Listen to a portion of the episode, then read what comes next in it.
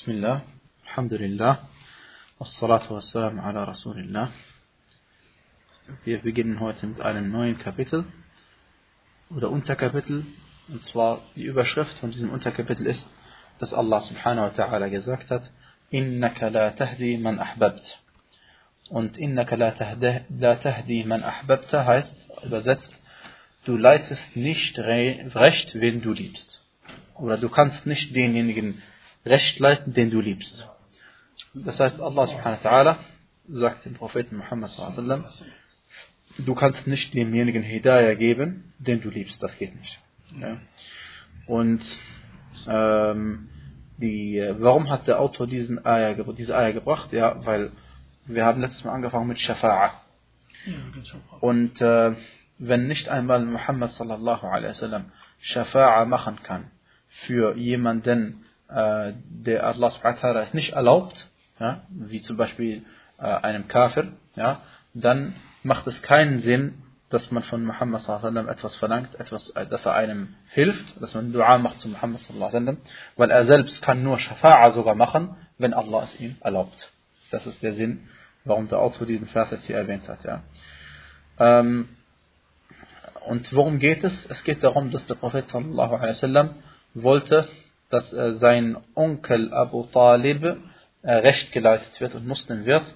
Ähm, und äh, darüber sagte Allah subhanahu wa ta'ala, Innaka la tahdi man ahbabt. Du kannst nicht diejenigen, die du liebst, recht leiten.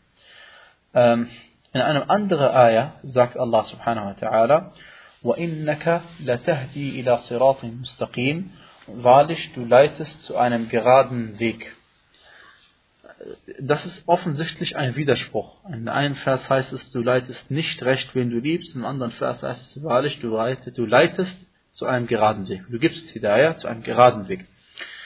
Ähm, das ist aber kein Widerspruch, weil es gibt zwei Arten von Hidayah. Die eine Art von Hidayah ist, dass der Prophet sallallahu alaihi wasallam dir den richtigen Weg zeigt. Das kann der Prophet sallallahu alaihi wasallam machen und musste er machen, das war seine Aufgabe. Und das ist, was Allah sagte, als er sagte, وَإِنَّكَ لَتَهْدِي إِلَى صِرَاطٍ مُسْتَقِيمٍ Du leitest wirklich zu einem geraden Weg. Aber Hidayat at-Tawfiq, das heißt die Hidayah, dass der Mensch Iman im Herzen hat und Muslim wird, dieser Hidayah kann der Prophet sallallahu alaihi wasallam nicht machen. Und deswegen sagte Allah subhanahu wa ta'ala, إِنَّكَ لَا تَهْدِي مَنْ أَحْبَبْتَ Du leitest nicht recht, wen du liebst. Also sind es zwei Arten von Hidayat. Die Frage ist, wie Allah sagte, in diesem Vers praktisch aus, dass der Prophet sallallahu alaihi wasallam äh, Abu Talib liebt. Wie können wir diesen, äh, diese Eier verstehen, obwohl er ein Kafir war? Die Antwort ist ganz einfach. Äh, eine Aussage ist, und zwar, das ist die ganz normale, natürliche Liebe, die man gegenüber seinem Onkel empfindet, egal ob er Muslim ist oder Kafir ist. Und die andere Ansicht ist, dass, es, dass, es, äh, dass der Prophet sallam, ihn liebte, noch bevor ihm verboten wurde, die Mushrikin zu lieben. Ja? Und offensichtlich geht es äh, einfach nur darum, dass er äh, ihn recht leiten wollte, weil er sein Onkel war und Allah subhanahu wa ta'ala weiß am besten Bescheid. Auf jeden Fall ist zwischen diesen zwei Sachen natürlich kein äh, Widerspruch. Aber äh, gehen wir weiter zu einem zu, zu diesem selben Hadith oder zu, zu einem folgenden Hadith und zwar ähm, heißt es, dass als Abu Talib im Sterben lag, لما حضرت أبا طالب الوفاة أبا طالب الوفاة جاءه رسول الله da kam der Gesandte Allah sallallahu alaihi wasallam zu ihm وعنده عبد الله ibn Abi Umayyah وأبو جهل und bei Abu Talib am Bett also saßen dort Abdullah ibn Abi Umayyah und Abu Jahl.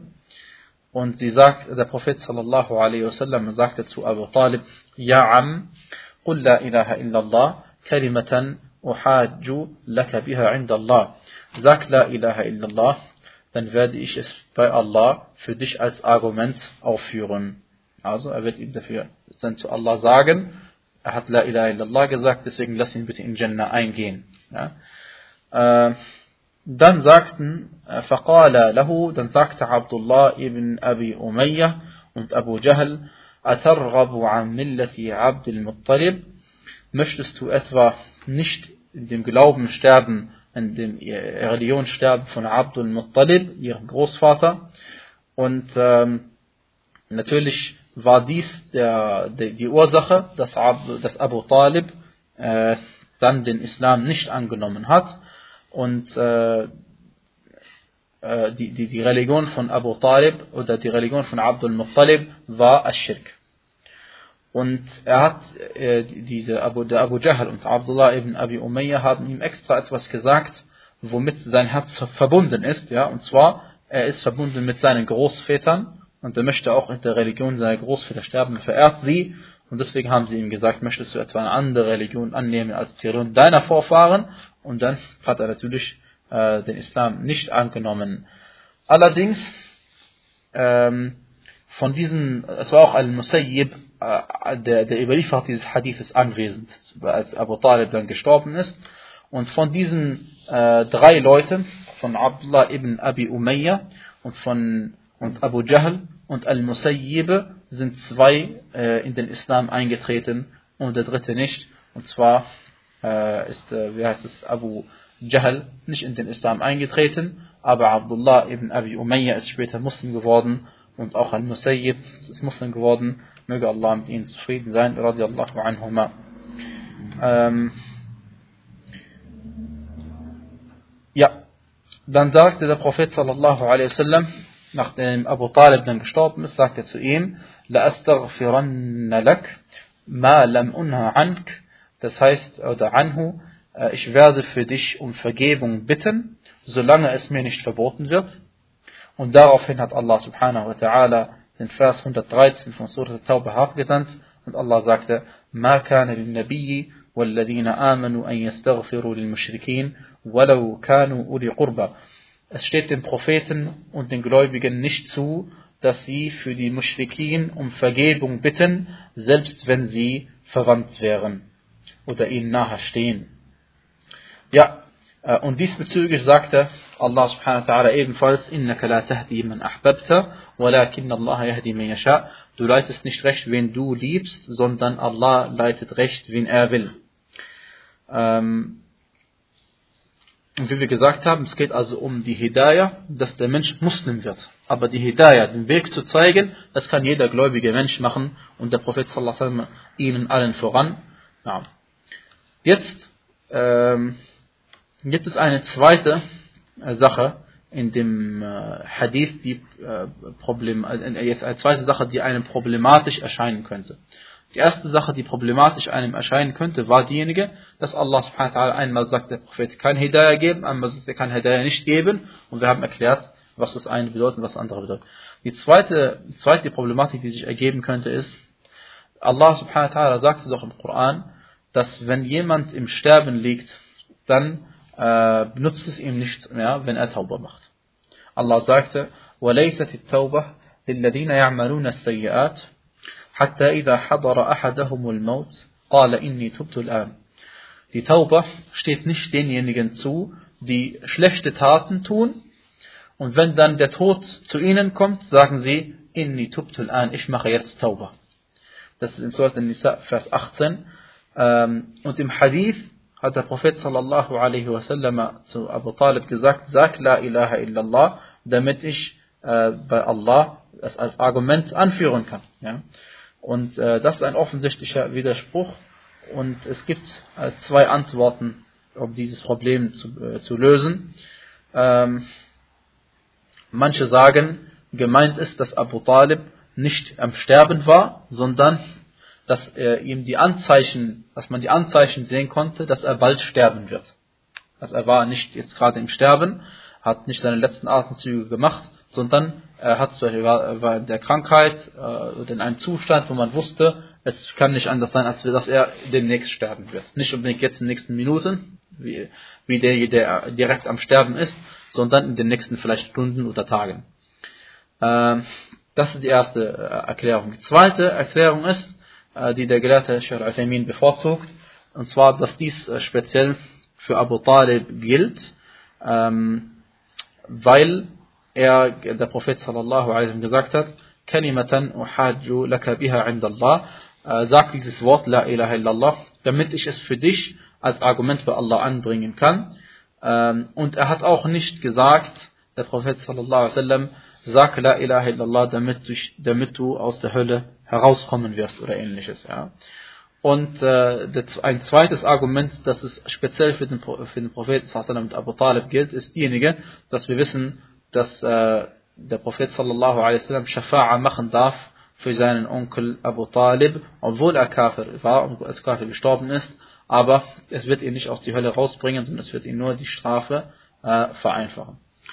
Und äh, der Grund, warum diese zweite Ansicht richtiger ist, ist diejenige, weil in der Ayah im Koran heißt es, dass jemand, der im Sterben liegt, oder jemand, der zu ihm, zu ihm der Tod gekommen ist, dem wird Allah die Tauba nicht annehmen.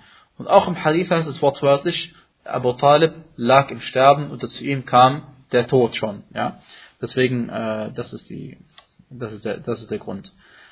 Ähm, die nächste Sache ist, das nächste Problem ist, wie konnte der Prophet sallallahu alaihi wasallam äh, für, den, für Abu Talib äh, Istighfar machen, für ihn um Vergebung bitten, wo es doch uns haram ist, verboten ist, für die Mushrikin um Vergebung zu beten? Die Antwort ist ganz einfach.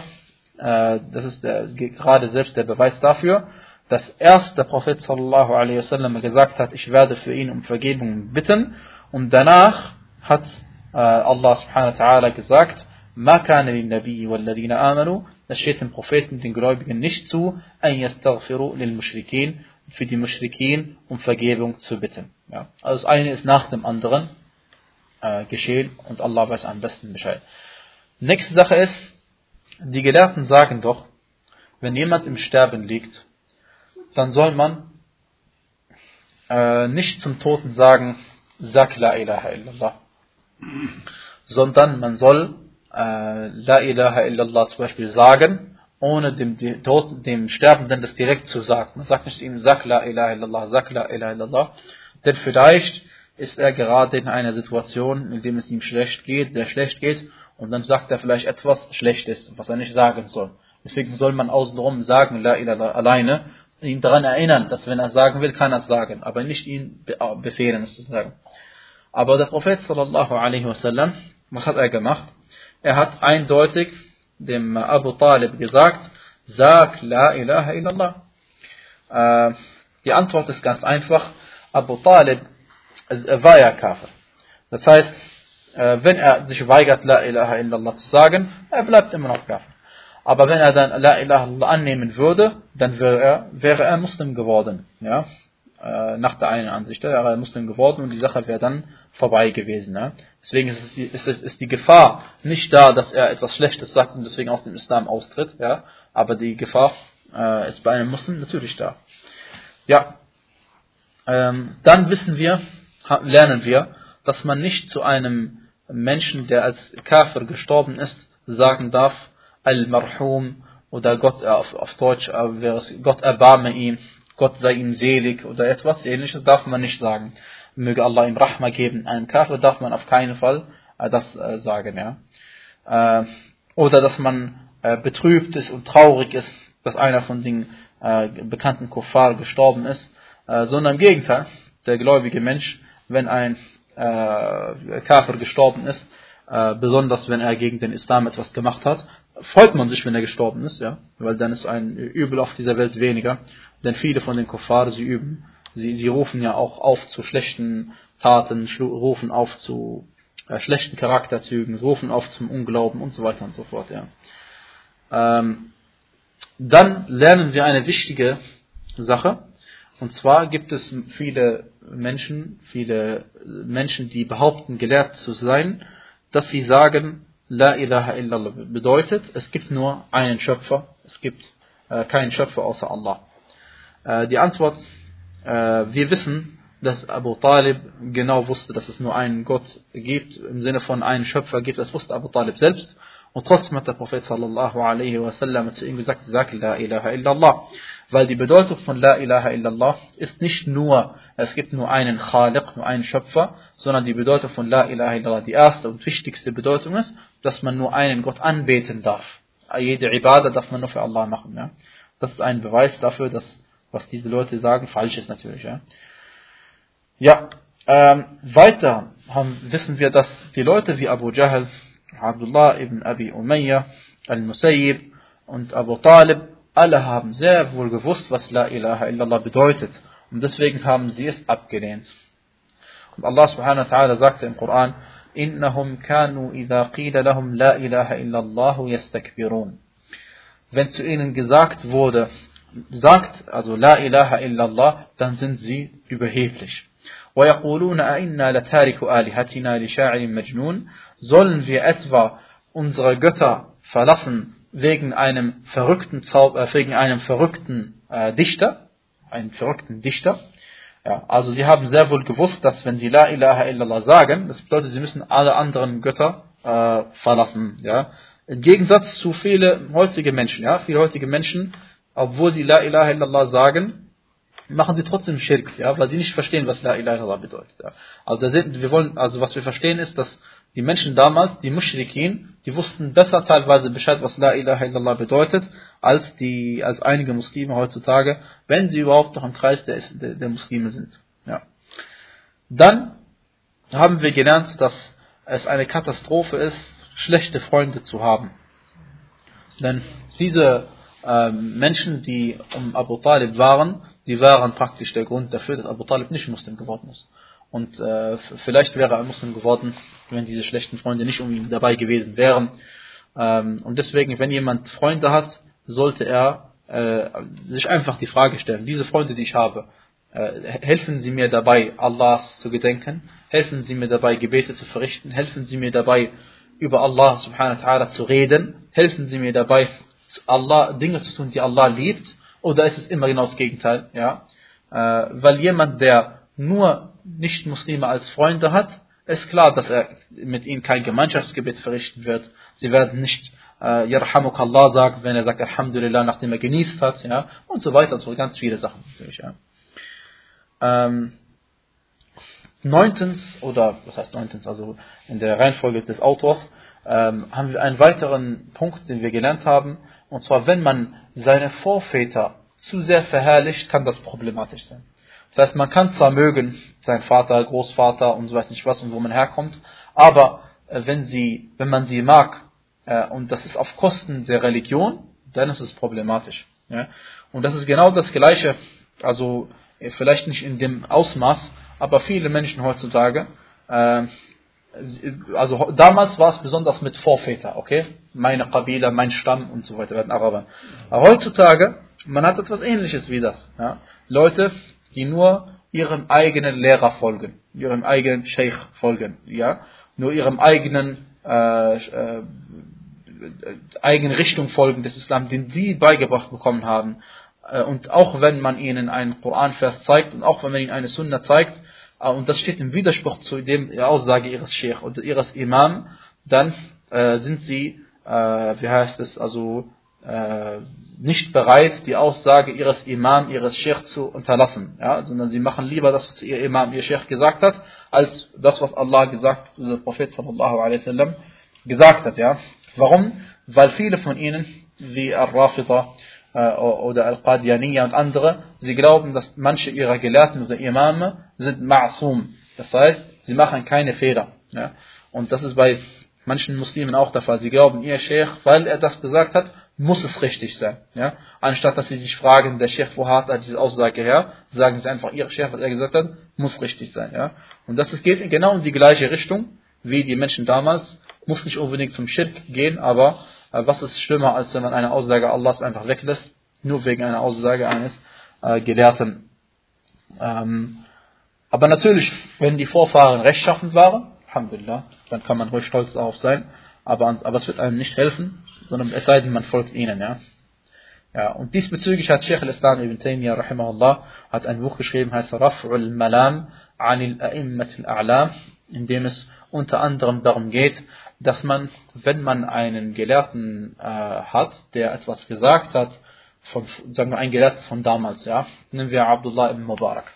Wenn er, er etwas gesagt hat, Abdullah Mubarak war aus der Zeit von Imam Malik und so, ja, wenn er solche etwas gesagt hat, was widerspricht, was einem Hadith widerspricht oder einem Ayat im Koran widerspricht, dann sollst du für ihn eine Entschuldigung suchen. Dann sollst du sagen, ja, vielleicht hat er das so gesagt, weil er diesen Hadith nicht gekannt hat. Oder vielleicht hat er so gesagt, weil er es anders verstanden hat oder irgendwas. Aber wenn du denkst, dass dieser Gelehrte absichtlich etwas anderes gemacht hat, als das, was im Hadith drin steht, ja, dann hast du natürlich ihm keinen Respekt geschenkt. Ja. Äh, aber du schenkst ihm auch noch weniger Respekt, wenn du das machst, was der Gelehrte sagt, obwohl es im Widerspruch steht zu dem, was Allah gesagt hat in seinem Prophet sallallahu alaihi äh, wasallam. Ja, äh, dann sind wir mit diesem Kapitel zu Ende und wir kommen zu einem neuen Kapitel und zwar heißt es übersetzt وعليكم السلام ورحمة الله باب ما جاء أن سبب كفر بني آدم وتركهم دينهم هو الغلو في الصالحين und zwar wollen wir jetzt ein paar äh, Verse oder Hadithe anschauen, die uns äh, zeigen, dass ein Grund, warum der Mensch Kufr äh, betreibt, warum er Kafir wird und den Islam verlässt, ist, weil er einige gute Menschen, rechtschaffene Menschen, Salihin, zu sehr ehrt. Und einige Menschen von ihm zu sehr lobt und ehrt. Und äh, das ist das Wort, was man Arabisch jetzt benutzt, auch sagt Al-Ghulu. Al-Ghulu bedeutet, dass man jemanden lobt, aber dabei übertreibt und dabei die Grenzen überschreitet. Ja. Äh, Beispiel, wenn wir gleich sehen werden, sind die Christen mit Isa a.s. Ein klares Beispiel. Die, die, ja. Ähm, äh, Und zwar sagte Allah subhanahu wa ta'ala, Ja Ahl al-Kitab. O Volk der Schrift, La taghlu fi dinikum. Übertreibt nicht in eurer Religion. Und wir haben die Juden, Christen in ihrer Religion übertrieben. Ganz einfach. Äh, wir wissen, dass die, äh, die Christen, oder gehen wir chronologisch vor, die Juden zuerst, was haben sie über, über Isa gesagt, salam? Sie haben gesagt, dass er kein Prophet war und dass er, billah, Sohn äh, von einer Sania war. Ja? Das sagen die Juden. Das ist extrem in die eine Richtung. Und die Christen genau das Gegenteil. Sie sagen nicht nur, dass er Prophet und Gott, äh, Gott war, Gesandter Gottes, sondern er war Sohn Gottes und sie sagen manchmal, er war sogar Gott selbst. Ja? Das ist das andere Extrem.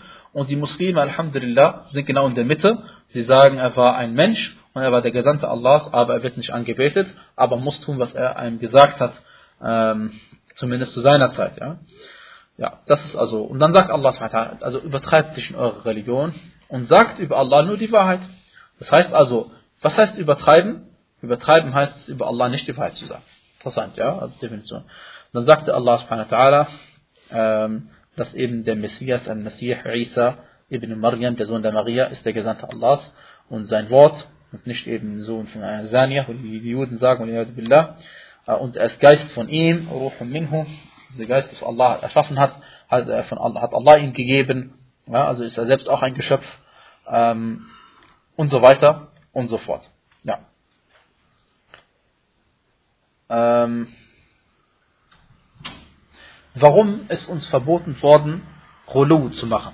Das heißt zu übertreiben beim Loben. Weil, wenn man übertreibt im Loben, dann setzt man jemanden auf eine Stufe, die ihm nicht zusteht.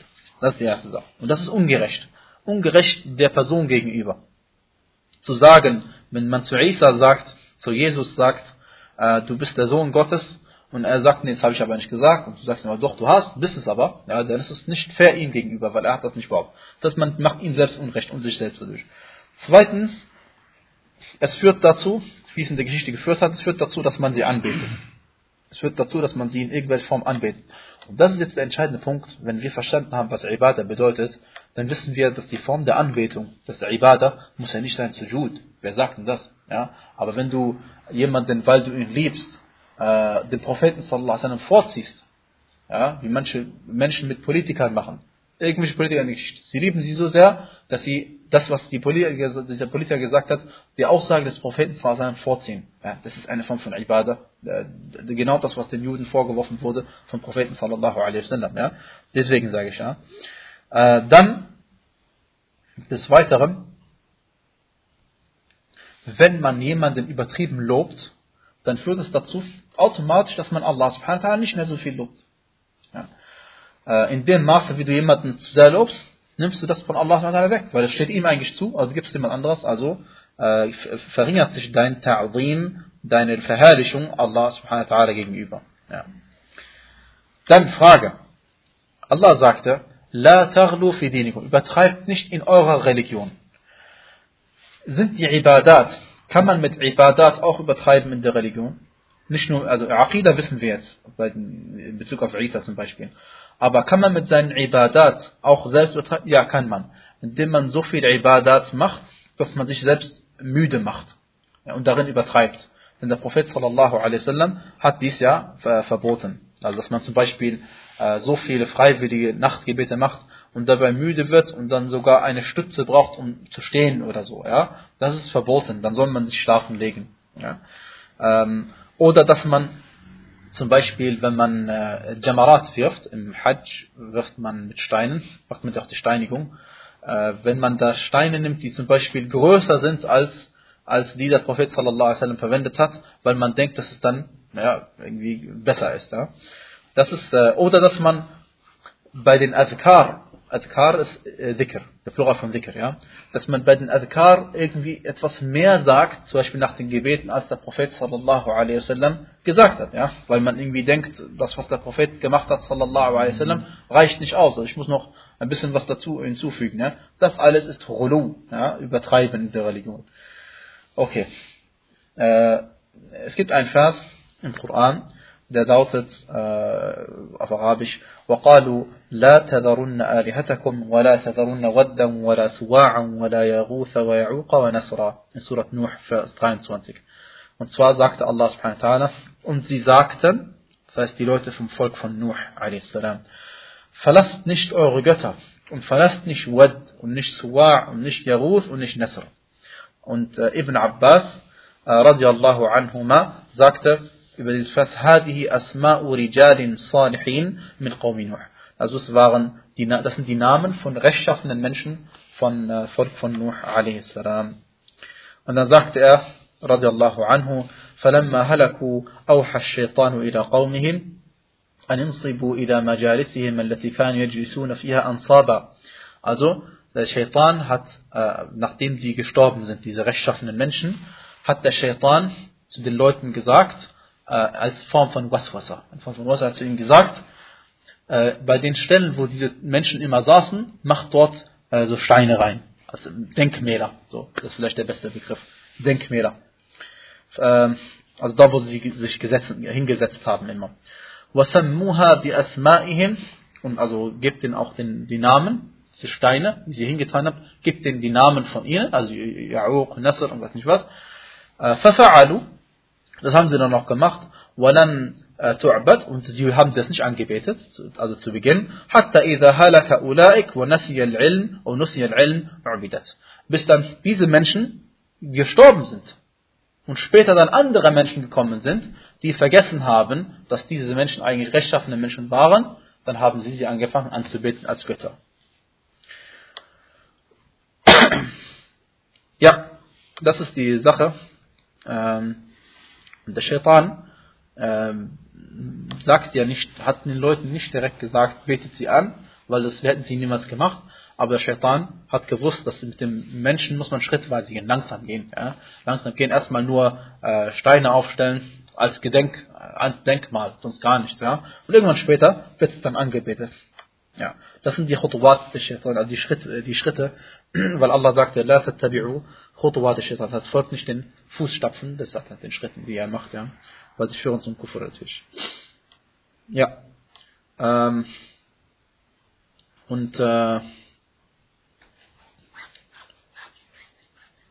ja, die Frage ist jetzt, Ibn Abbas, radiallahu anhuma, hat uns diesen, diesen Vers erklärt. Er hat gesagt in diesem Vers, diese Namen, sind die Namen von rechtschaffenen Menschen Müssen wir akzeptieren, was Ibn Abbas uns mitgeteilt hat? Das ist die Frage. Wir wissen, dass wenn man Tafsir macht, äh, gibt es verschiedene Stufen der, der Gewichtigkeit. Wenn Allah subhanahu wa ta'ala im Koran uns etwas erklärt, das heißt, er macht Tafsir, Allah macht selbst Tafsir, zum Beispiel, وَمَا أَدْرَكَ مَا هِيَهْ was lässt sich wissen, was es ist? Narun Hamia, also ein Feuer, ja, äh, oder ein heißes, sehr heißes Feuer, ja. Dann hat Allah uns den Tafsir gemacht. Allah hat uns mitgeteilt, warum, äh, was, ist, ähm, was er meinte mit dem Ausdruck, فَأُمُّهُ هَاوِيَةٌ وَمَا أَدْرَكَ مَا Was ist nicht wissen, was diese Hawiya ist? Narun Hamia, ein sehr heißes Feuer. Das ist die höchste Form Tafsir, weil Allah subhanahu wa ta'ala hat selbst uns erklärt, was er mit diesem Vers meinte. Klar. Äh, die zweite Sache ist, äh, wir gucken natürlich in das Sunna unseres Propheten sallallahu alaihi wasallam. Wenn wir aber auch in das Sunna unseres Propheten sallallahu alaihi wasallam nichts finden, dann gucken wir, was haben die Sahaba uns mitgeteilt. Und wir wissen manchmal die Sahaba, wenn sie etwas über einen Vers sagen, dann gibt es niemanden, der ihnen darin widersprochen hat. Es gibt nur die eine Aussage oder die zwei, drei Aussagen sind immer die gleichen dann ist klar, dann ist diese Aussage des, der Sahaba für uns bindend. Wir müssen uns daran halten. Äh, warum? Äh, weil, ähm, weil sie ja am besten Bescheid wissen, was Allah mit den Versen meinte, weil sie ja mit dem Propheten sallallahu alaihi wasallam äh, zusammen gewesen sind. Ja.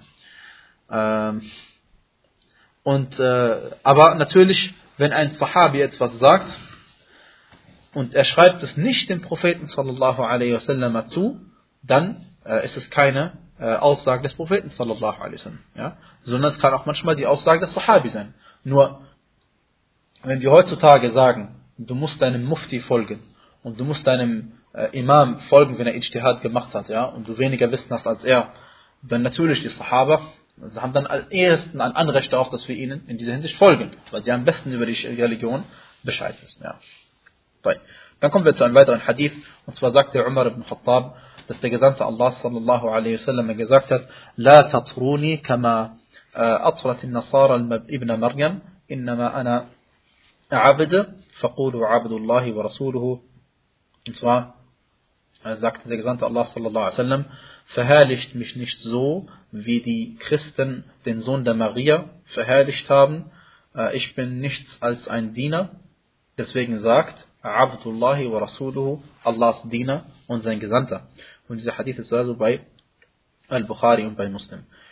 Ähm, und was heißt, wir sollen den Jesus nicht so verherrlichen, wie die Christen es gemacht haben? Das ist ja genau das Übertreiben der Religion. Das heißt, dass man über ihn etwas sagt, was nicht stimmt. Wie zum Beispiel heutzutage, die Leute machen das mit Muhammad sallallahu alaihi wasallam ebenso, indem sie sagen, zum Beispiel bei seinem Grab in Medina, sagen sie neben seinem Grab, Ja Rasulallah, Al-Madad, Al-Madad, oder Ja Rasulullah Aghithna äh, oder Ja Rasulullah Biladuna Yabisa und ähnliches. Also sie sagen, O Gesandter Allah, hilf uns, hilf uns, errette uns, unsere Länder sind trocken oder was nicht was. Irgendetwas, das ist alles gehört zum großen Form des Schirk. Und manche Menschen sogar, wenn sie bei der Kaaba sind, äh, wenden sie sich in Dua in Richtung Medina, weil sie sagen, dass die, das, äh, das, das Grab des Propheten sallallahu alaihi wasallam müssen wir eher anpeilen im, äh, im, beim Dua als die Kaaba. Billah, natürlich ein großer Dalal, ja, ein großer Irrtum. Und der Prophet sallallahu alaihi sagt doch. Er sagte, wehe euch vor dem Übertreiben, denn diejenigen Menschen, die vor euch gelebt haben, sind zugrunde gegangen, sind also untergegangen, weil sie übertrieben haben. Was bedeutet also übertreiben? Be übertreiben bedeutet sicherlich nicht, wie wir sehen jetzt hier in den Hadithen, in den Ayat, übertreiben bedeutet nicht, dass jemand das macht, was der Prophet sallallahu alaihi gemacht hat. Und übertreiben bedeutet nicht, dass jemand versucht, äußerlich und innerlich zu sein wie der Prophet sallallahu alaihi wasallam. Und übertreiben bedeutet nicht, dass jemand genauso beten möchte wie der Prophet sallallahu alaihi wasallam. Und übertreiben bedeutet nicht, dass jemand äh, die Sunna-Gebete machen möchte und keins davon auslassen möchte. Ja? Und so weiter und so fort. Übertreiben bedeutet, wie wir gesehen haben, dass man in der Aqidah zum Beispiel, I'tiqad, etwas glaubt, was falsch ist. Ja? Ähm, äh, übertreiben äh, in Bezug auf Allah subhanahu wa ta'ala, äh, äh, was haben wir am Anfang der Unterricht erwähnt, wäre zum Beispiel Tamthil und Ta'atil. Tamthil haben wir gesagt, bedeutet, dass man sagt, äh, Allah subhanahu wa ta'ala vergleicht mit seiner Schöpfung. Das wäre Tamthil, das ist Übertreiben, Rulu. Zum Kufr sogar, ja.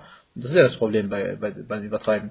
Und Ta'atil bedeutet, wenn man Allahs Eigenschaften leugnet, ja, äh, oder die Bedeutung davon äh, stilllegt, also nicht an die Bedeutung dieser, dieser Worte glaubt. Ja? Das bedeutet Rulu.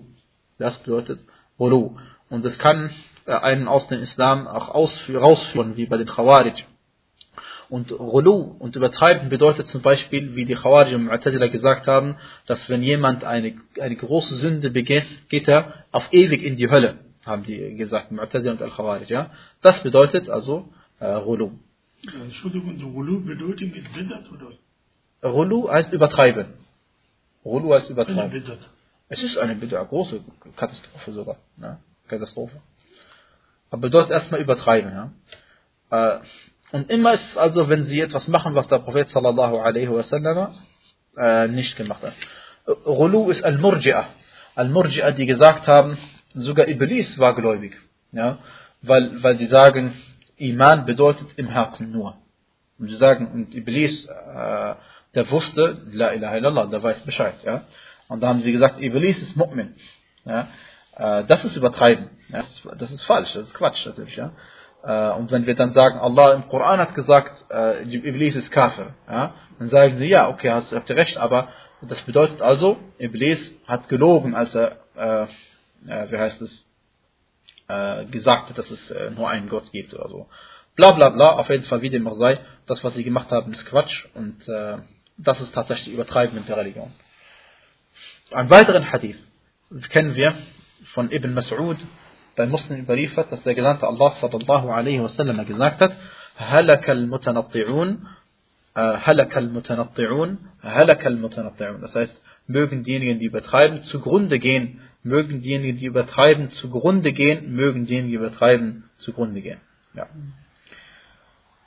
Ähm, na. In dieser Thematik gibt es, also es gibt Gründe, warum Menschen äh, äh, übertreiben in der Religion.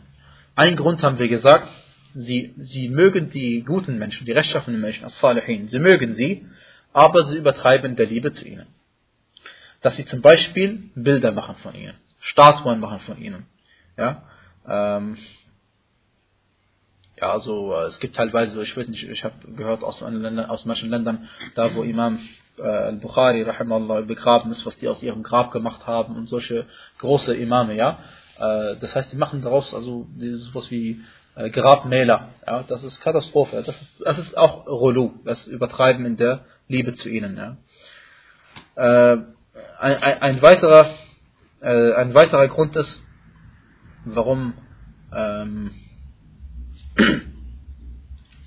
warum manche Menschen übertreiben in der Religion, sie wollen eigentlich was Gutes machen. Ja? Sie wollen was Gutes machen. Sie sagen nicht was Schlechtes, also sie wollen nichts Schlechtes, sie wollen was Gutes machen. Aber sie machen es eben auf die falsche Art und Weise. Auf die falsche Art und Weise. Und wenn du etwas in der Religion machst auf die falsche Art und Weise, also anders als es vorgegeben ist in der Religion, dann ist es so, dass der Schaden größer ist als der Nutzen. Wie zum Beispiel diejenigen, die den Geburtstag des Propheten sallallahu alaihi wasallam feiern. Äh, bei dieser Bid'a, sie wollen eigentlich was Gutes. Sie wollen die Liebe zum Propheten sallallahu alaihi wasallam äh, vermehren. Was sie machen ist tatsächlich, sie treffen sich und lesen Koran und was sie lesen, le lernen über die Sira meinetwegen, ja. Das stimmt, das ist ein Nutzen. Aber der Schaden ist größer als der Nutzen. Äh, weil es ein Gottesdienst ist, der nicht vorgeschrieben ist. Ja, weil der Prophet sallallahu alaihi wasallam es nicht gemacht hat in seinen 23 Jahren. Und er hat es nicht vergessen, bestimmt nicht. Ja.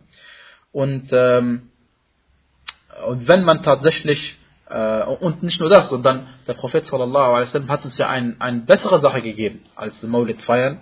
Er hat gesagt, über den, über Montag, über den Montag, weil der Prophet sallallahu alaihi wasallam ist an einem Montag geboren, wie wir wissen, ja, aus dem Hadith.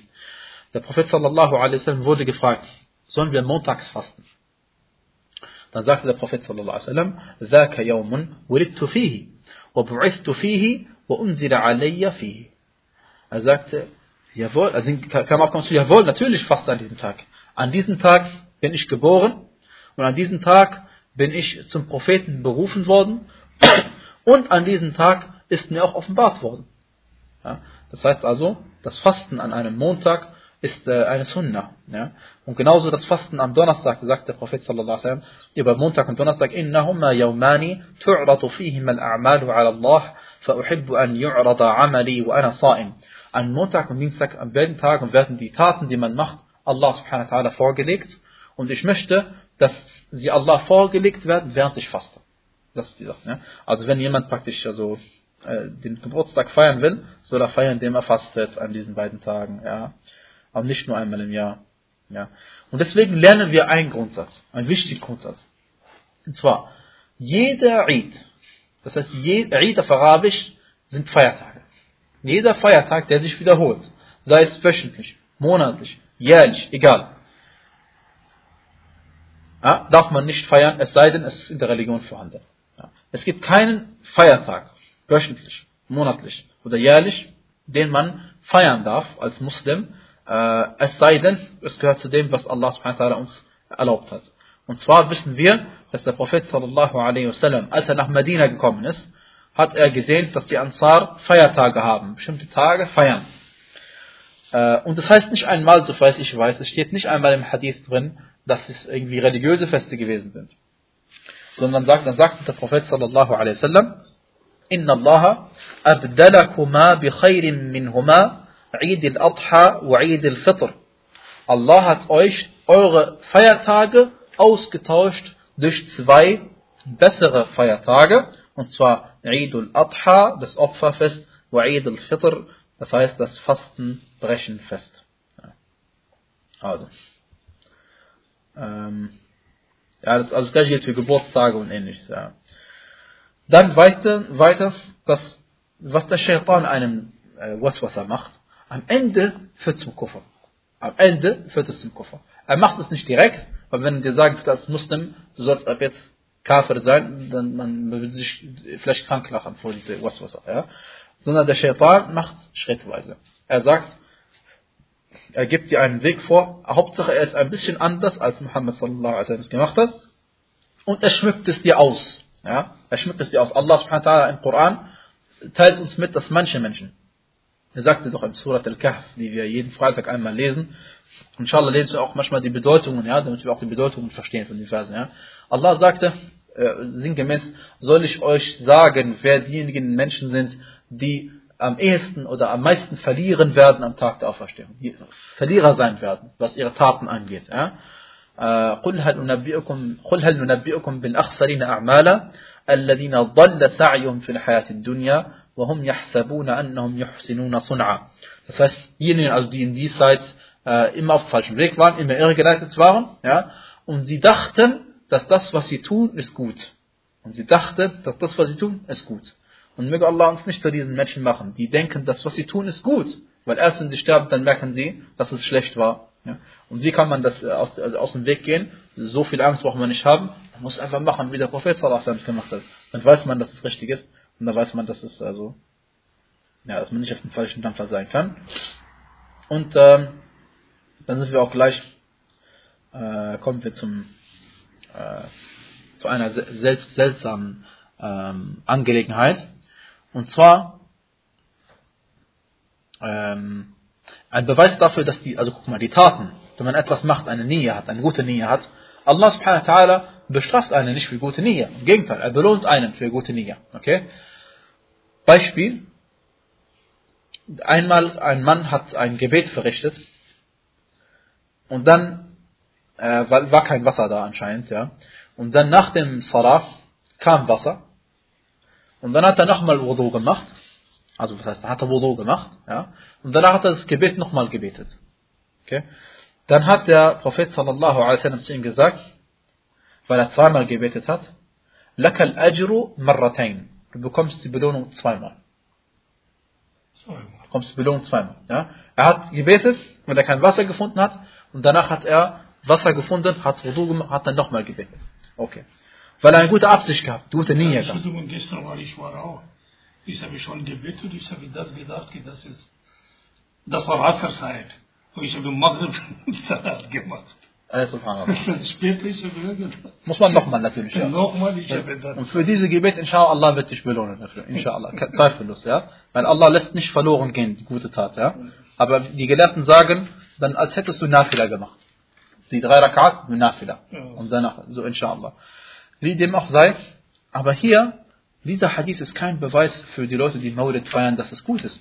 Weil, wenn der Mensch, dieser Sahabi, äh, der hat doch nicht absichtlich zweimal gebetet äh, und, und wollte dadurch zweimal die Belohnung bekommen, sondern er dachte, weil das Wasser erst danach gekommen ist, muss er nochmal Wudu machen ja? und nochmal betet. Nee. Und wir wissen das aber jetzt, wissen wir durch die Sunna, äh, wenn man äh, kein Wasser hat, ja, macht man Tayammum und man betet. Okay?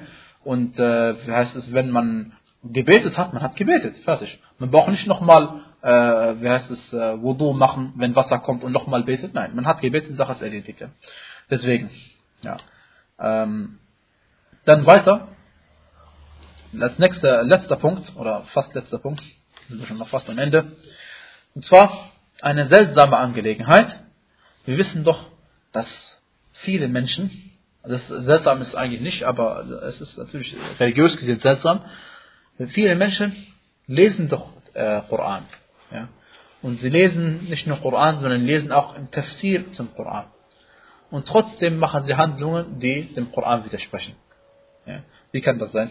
Das ist das Problem. Also wir, wir lesen in der Geschichte von Nuh a.s., dass das Übertreiben in Bezug auf Menschen, die Salihin sind, rechtschaffene Menschen sind, Sheikh, Imam, weiß nicht was, ja, dass das Übertreiben zu ihnen ein Problem darstellt und zum Kuffer führen kann am Ende.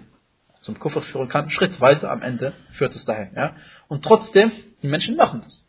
Das heißt, irgendwie, anscheinend, man liest etwas, man hört etwas, aber man macht sich nicht bewusst, dass man selbst davon gerade betroffen ist mit dem Vers, den Allah einem mitgeteilt hat. Weil der Koran ist nicht nur, der Koran, die Surah Nuh, ist nicht herabgesandt für das Volk von Nuh, die sind schon längst weg, ausgerottet, die gibt es nicht mehr, die wurden, äh, ist, äh, sind ertrunken worden, ja, in der großen Sintflut, äh, aber dieser Koran ist für uns und bis zum Tag der Auferstehung für die Menschen, ja. ja. Ähm, äh, dann wurde dem Gelehrten Rahimahullah eine Frage gestellt, und zwar, was ist das Urteil darüber, dass man zu Gräbern von Salihin Menschen, zu rechtschaffenen Menschen geht und für sie die Fatiha liest, sagte der, der Sheikh Rahimahullah, das gehört zu den Bid'a in der Religion, äh, äh, denn äh, äh was, die, was manche Gelehrte gesagt haben, was manche Gelehrte gesagt haben, ist, dass man, wenn der, wenn der Mensch verstorben ist, dass man danach den Koran liest, aber auch diese Sache, die richtige Ansicht ist, dass es keine Sunna ist, sondern die Sunna ist, was Uthman radiallahu anhu arda uns mitgeteilt hat. Und zwar sagt er, dass der Prophet sallallahu alaihi wasallam, wenn jemand äh, fertig begraben wurde, wenn er fertig mit dem Begraben war, hat er sich beim Grab hingestellt und den, zu den Menschen gesagt, sinngemäß, dass sie jetzt Dua machen sollen und Allah bitten sollen für den Toten um Standhaftigkeit,